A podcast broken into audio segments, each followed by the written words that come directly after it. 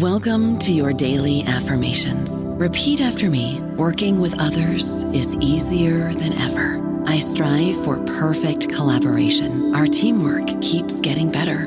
Yeah, affirmations are great, but Monday.com can really get you the teamwork you desire. Work together easily and share files, updates, data, and just about anything you want all in one platform.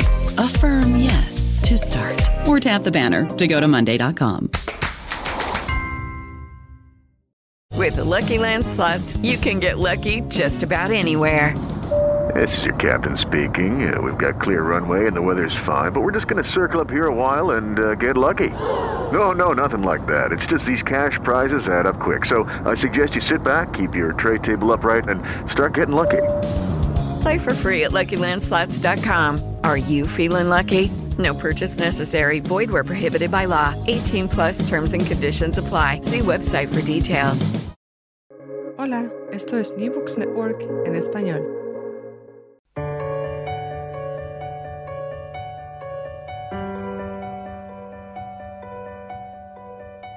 Todo comenzó ayer. Un podcast de la Asociación Española de Historia Económica.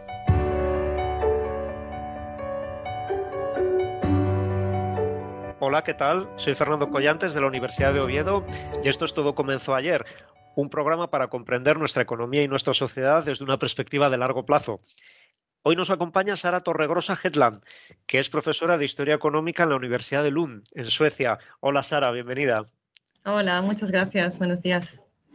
Sara Torregrosa es especialista en la historia de los sistemas fiscales, la desigualdad y los recursos naturales. En la actualidad es investigadora principal del proyecto financiado por el Consejo Sueco de Investigación, eh, titulado Poniendo impuestos para el Estado del Bienestar, acerca de la progresividad y el aumento del gasto social entre 1910 y 1970. Es miembro también del comité editorial de la revista de nuestra asociación, Investigaciones de Historia Económica, y se doctoró en Historia Económica por la Universidad de Barcelona con una tesis que le ha servido de base para su primer libro, que acaba de salir a la venta, La Transición Fiscal Española, Reforma Impositiva y Desigualdad en la parte final del siglo XX, publicado en inglés por la editorial Palgrave. Sara, este libro trata sobre la transición fiscal que se produce en España durante los años posteriores a la muerte de Franco. Así que tu punto de partida es el sistema fiscal de finales del franquismo. ¿Cómo era este sistema? ¿Cuáles eran sus problemas para que luego fuera necesaria una reforma? Sí, pues estos problemas eh, en el momento eran ampliamente reconocidos por, por los fiscalistas que han escrito sobre este sistema. Era un sistema que generaba una recaudación muy baja eh, y además era bastante rígido, es decir, que en momentos en los que crecía el PIB, a pesar de eso, la recaudación pues, no respondía eh, a ese crecimiento. Entonces, baja recaudación, que estaba pues, en torno, si nos fijamos en los impuestos, en torno al 10% del PIB o 15-20% si contamos también cotizaciones sociales. Eh, además, recaudaba de manera muy regresiva porque era un, impuesto, un sistema fiscal basado sobre todo en impuestos indirectos sobre el consumo y además era un sistema reconocido como muy ineficiente porque mm, tenía muchísimos impuestos, cada uno de los cuales recaudaba poquito, eh, muchos problemas mm, de, costes de cumplimiento asociados, ¿no? de tener que eh, hacer muchos impuestos diferentes y con un nivel de fraude que se reconoce como, como bastante elevado. ¿no? De manera que, eh, aparte de que recaudaba poco y recaudaba de manera regresiva, también se puede decir que recaudaba mal, de manera ineficaz. Estas son las tres grandes críticas que se le hacen. Y después, en 1977, se abre paso una reforma fiscal que, que, tú, por su magnitud, por su significación política, comparas con la otra gran reforma fiscal de nuestra historia contemporánea, que sería la reforma de Alejandro Mon en 1845, poco después del final de la Primera Guerra Carlista. Sí, esta comparación creo que la, la, empezó a hacer Francisco Comín, que ha escrito mucho sobre la historia de los sistemas, del sistema fiscal español.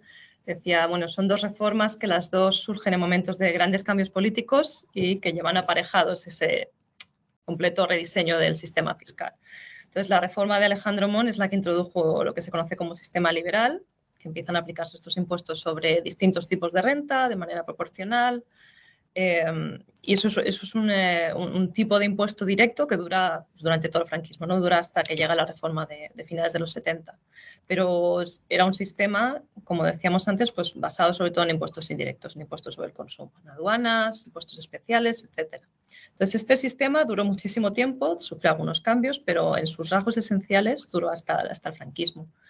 Y la reforma del 77 es la que introduce la, la imposición, lo que se conoce como la imposición moderna en nuestro país, entonces llegó, los, dos grandes hitos son la, introducción del impuesto sobre la renta en el año 78 y la introducción del IVA en el año 85, bueno, que empezó a aplicarse en el 86. Entonces, estos dos son la base de la financiación de los sistemas fiscales modernos y llegaron a nuestro país con unos cuantos años de retraso eh, respecto de otros países. También se introdujeron otras cosas, ¿no? como es el impuesto sobre el patrimonio en el 77, otra, otra serie de, de cambios menores, pero estos son los dos impuestos fundamentales que formaron la base del sistema. Nos cuentas en el libro que, claro, una reforma fiscal de esta magnitud no podía dejar de tener sus oponentes, eh, además oponentes poderosos en lo político, en lo económico. ¿Cómo fue posible que estas resistencias quedaran atrás y la reforma viera la luz? Mm. Lo que yo pienso, la interpretación que hago en el libro es que la reforma se llevó a cabo porque, aunque hubiera muchas resistencias a los eh, a los detalles, al diseño específico del sistema fiscal, sí que había un consenso básico en estos grandes problemas del sistema fiscal franquista, en que había que dejar atrás este sistema. Y aunque el punto de llegada, ya digo que una vez que hubo que sentarse a discutir detalles hubo, mucha discusión eh, y determinados problemas, pues, pues se sabía que había que cambiar y había que modernizar el sistema. Y mm, varios grandes motivos para esto es que mm, había un consenso social y político muy amplio en que había que aumentar el gasto público que era una necesidad para el propio crecimiento económico del país, gastar más en educación, gastar más en infraestructuras. Y además que teníamos que, intentar ser un país más parecido a, otros países europeos, porque estaba esta aspiración eh, que se había tenido largamente de, poder incorporarse a la, Comisión Económica Europea, después a la Unión Europea. Entonces necesitábamos un sistema fiscal más homologable. Entonces eh, no se podía seguir como se estaba. ¿no? Sin embargo, claro, sí que hablo de que había resistencias importantes y estas resistencias, bueno, a pesar de ellas, la primera parte de la reforma, la reforma del sistema de impuestos directos, se hizo bastante rápido, pero sí que es cierto que se atrasó mucho eh, la ejecución final de todo el plan, se modificaron en los debates legislativos y quizá por presiones eh, también fuera del sistema eh, algunos aspectos de, de la imposición y se dificultó la aplicación práctica de algunos de estos principios, ¿no? por ejemplo, en cuanto a la, falta de cooperación inicial de las instituciones financieras con los impuestos sobre la renta. Pues sí que marcaron un poco la reforma que se llevó a cabo al final, ¿no? su aplicación efectiva. I don't know about you, but I'm very busy and I don't have a lot of time to cook. That's why I subscribe to Factor. Eating better is easy with Factor's delicious, ready to eat meals. Every fresh, never frozen meal is chef crafted, dietitian approved, and ready to go in just two minutes. You'll have over 35 different options to choose from every week, including Calorie Smart, Protein Plus, and Keto. These are two minute meals. Factor meals are ready to eat and heat, so there's no prepping, cooking, or cleanup needed. They're flexible for your schedule. Get as much or as little as you need by choosing your meals every week. Factor is the perfect solution if you're looking for fast, premium options with no cooking required. Sign up and save. We've done the math, and this is important. Factor is less expensive than takeout, and every meal is dietitian approved to be nutritious and delicious. Head to factormeals.com slash NBN50 and use code NBN50 to get 50% off. That's code NBN50 at factormeals.com slash NBN50 to get 50% off. Hablemos entonces ahora acerca de los resultados de la reforma. Eh, dices que tenemos la transición política de estos años y, te cito textualmente, un tanto idealizada. Y, y, al menos en lo que se refiere al plano fiscal, tú nos das una visión más agridulce. Nos dices, por ejemplo, que los ingresos públicos efectivamente aumentaron y esto, entre otras cosas, sirvió para fortalecer el, estado del bienestar en España. Pero por otro lado nos dices que lo que podríamos llamar convergencia fiscal con Europa quedó incompleta. Sí, efectivamente. Decíamos que teníamos un sistema muy distinto al de aquellos otros países de Europa Occidental con los que los solemos comparar. Teníamos un nivel de recaudación mucho más bajo y hubo un proceso de convergencia bastante rápido en términos de recaudación em, respecto al PIB en los años 70 y 80, pero este proceso de convergencia, este acercamiento se, paró a principios de los años 90. Eh, una vez se hubo culminado este primer impulso de la reforma, el, plazo que estudio yo en la tesis, digamos. Em, entonces nos quedamos con un diferencial de en torno a 5 puntos del PIB con respecto de la media de la Unión Europea de 14, lo que era la Unión Europea cuando se incorporó España, ¿no? quitando España. Em, también es verdad que eh, tenemos una estructura en la cual las cotizaciones sociales tienen un peso relativo más alto que en otros lugares y especialmente el impuesto sobre la renta tiene un peso más bajo que en otros lugares y esto afecta a la, equidad del sistema impositivo, también es una, es una importante diferencia. Hablemos entonces acerca de, equidad. Eh, eh, ¿Cuáles fueron los resultados de la reforma fiscal desde el punto de vista distributivo? Porque eh, tanto en aquella época, por lo que nos cuentas en el libro, como hoy mismo, se invoca muchas veces el principio de que deben pagar más los que más tienen. ¿En qué medida la reforma tributaria de, de la transición efectivamente logró hacer realidad este principio? Mm. Sí, este era el gran, el gran lema de la reforma en su momento, ¿no? Y algo que repetía mucho eh, Francisco Fernández Ordóñez, desde luego, cuando defendía la reforma en el Parlamento y en discursos, y etc. Em, la reforma aplicó este principio en el IRPF, en el impuesto sobre la renta, que es, ya digo que es uno de, los grandes hitos de, la transición fiscal. Eh, es un aspecto al que no se le puede restar importancia, desde luego, ¿no? la, la llegada finalmente del impuesto sobre la renta a España. Eh, y, este impuesto se ha convertido en un pilar fundamental de la financiación eh, pública española y es un impuesto progresivo y redistributivo, efectivamente, eh, pero es el único, ¿no?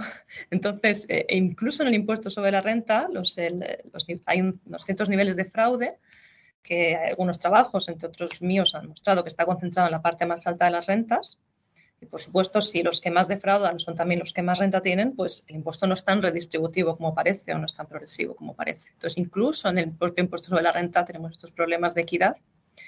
Y claro, el tema es que si nos fijamos en el impuesto, eh, perdón, en el sistema fiscal en su conjunto, no, no se puede afirmar que sea un sistema progresivo, sino que es un sistema regresivo menos que antes, menos que durante el franquismo, pero que sigue redistribuyendo negativamente la renta, digamos, o como máximo es proporcional podemos decir, depende un poco de, las, de los supuestos de los que partamos, más o menos pagamos una, proporción similar, pero no podemos decir que sea progresivo, no parece que hayamos logrado la aplicación de este principio en realidad. ¿Y, qué hay de otros, mm, de, otros impuestos de los que se habla a veces en el, en el debate actual? por ejemplo, el impuesto de sociedades, el impuesto de transmisiones patrimoniales, de sucesiones. ¿Cuál ha sido la evolución de estas figuras en, en España? Mm. El impuesto de sociedades se modernizó también en los años, también se reformó en el año 78, en el mismo año que el impuesto sobre la renta de las personas, eh, reduciendo deducciones y, mejorando la manera de estimar las rentas, digamos, los beneficios de las sociedades sobre todo. Em, y sí, es un pilar importante, aunque siempre tiene una recaudación, una recaudación menor, desde luego. Em, y en términos de equidad es un poco difícil dónde ponerlo, porque, claro, lo pagan las corporaciones, pero no sabemos hasta qué punto. Los estudios suelen sugerir que una parte importante de este, de este impuesto en realidad acaba recayendo sobre los salarios o sobre las ventas, ¿no? Más bien sobre los salarios se suele considerar. De manera que no sé si decir que es un impuesto progresivo, ¿no? Eh, es, una, es un debate todavía un poco, un poco sin cerrar. ¿Y qué de la evasión fiscal? Porque creo que uno de los aspectos más complicados de medir en trabajos como el tuyo es todo lo que tiene que ver con la evasión fiscal, porque por su propia naturaleza no es el tipo de actividad que suele dejar mucho, mucho mm. rastro. Pero, ¿qué nos puedes decir acerca de ella y sus efectos sobre eh, el reparto de la carga fiscal? Sí. Eh, desde luego, esto es lo que siempre se dice, ¿no? Todo lo que hacemos son estimaciones porque es un fenómeno que está pensado para, para ser oculto. Eh, y es muy difícil aproximarse a él.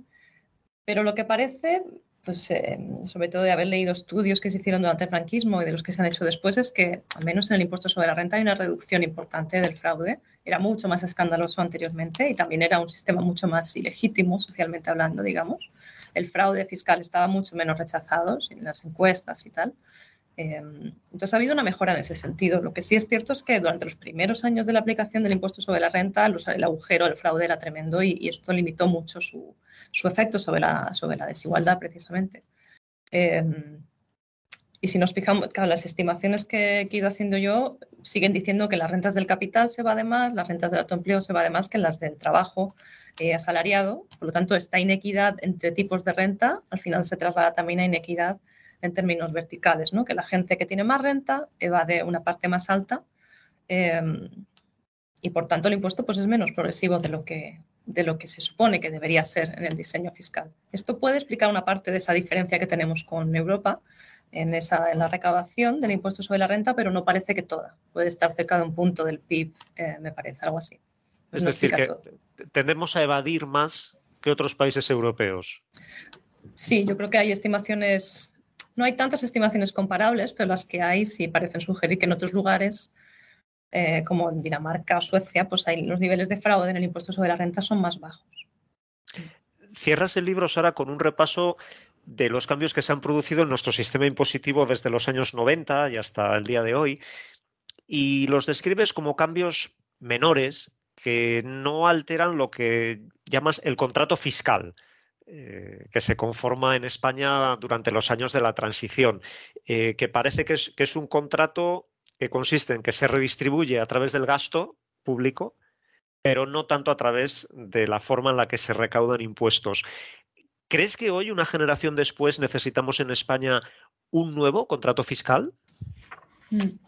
Hay algunos, hay algunos aspectos que, que, podrían sugerirlo. ¿no? Yo pienso que en esta comparación que hacemos siempre con Europa, si queremos tener niveles de servicios públicos similares a los europeos, necesitamos tener también un sistema fiscal que acabe recaudando más eh, para poder cubrir ese tipo de demanda. ¿no? Como vivimos en, en, una Unión Europea en la cual nos miramos siempre en este espejo, esto podría decir, bueno, sí que sería necesario algunos cambios. ¿no?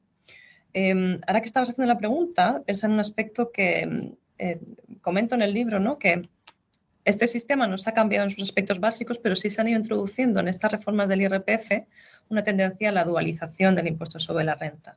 Es decir, el impuesto que se introdujo en su momento era, estaba pensado para eh, tomar la renta total del individuo y aplicarle un tipo determinado y se han ido haciendo tendencias a tratar de manera distinta la renta del trabajo y la del capital, como sucede en otros países. Entonces, este ha sido un cambio importante eh, y yo no sé si esto eh, debería revisarse, porque creo que Em, no está de acuerdo con los conceptos de equidad que tienen muchas personas, ¿no? Pero Porque, perdona, Sara, lo, que dices es que, los cambios que se han producido han favorecido más a las rentas del capital que a las rentas del trabajo. Sí, sí, sí, se ha tendido a reducir los tipos que se aplican sobre las rentas del capital en el propio IRPF. Em, y las grandes cuestiones que hay sobre la mesa son las de la imposición internacional, ¿no? entonces, eh, precisamente los impuestos sobre sociedades y los impuestos sobre la renta, cada vez sale más escándalos de fraude fiscal internacional. Yo creo que esto es el gran aspecto que debería revisarse, pero no es un aspecto nacional, ¿no? sino que es un aspecto que, requiere de una cooperación a un nivel mucho más amplio. Es el gran, el gran desafío de la, de la actualidad.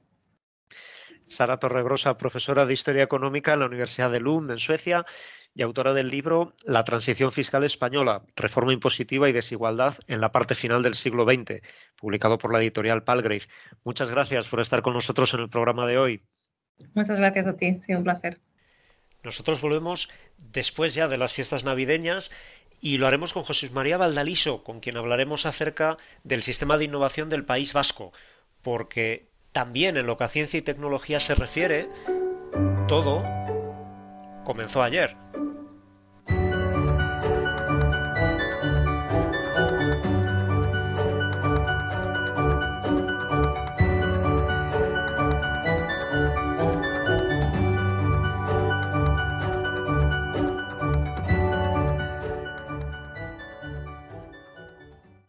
Gracias por escuchar New Books Network en español. Judy was boring. Hello. Then Judy discovered chumbacasino.com. It's my little escape. Now Judy's the life of the party. Oh, baby, Mama's bringing home the bacon. Whoa. Take it easy, Judy. The Chumba life is for everybody. So go to ChumbaCasino.com and play over 100 casino style games. Join today and play for free for your chance to redeem some serious prizes. Ch-ch-chumba. ChumbaCasino.com. No purchase necessary. Void where prohibited by law. 18 plus terms and conditions apply. See website for details.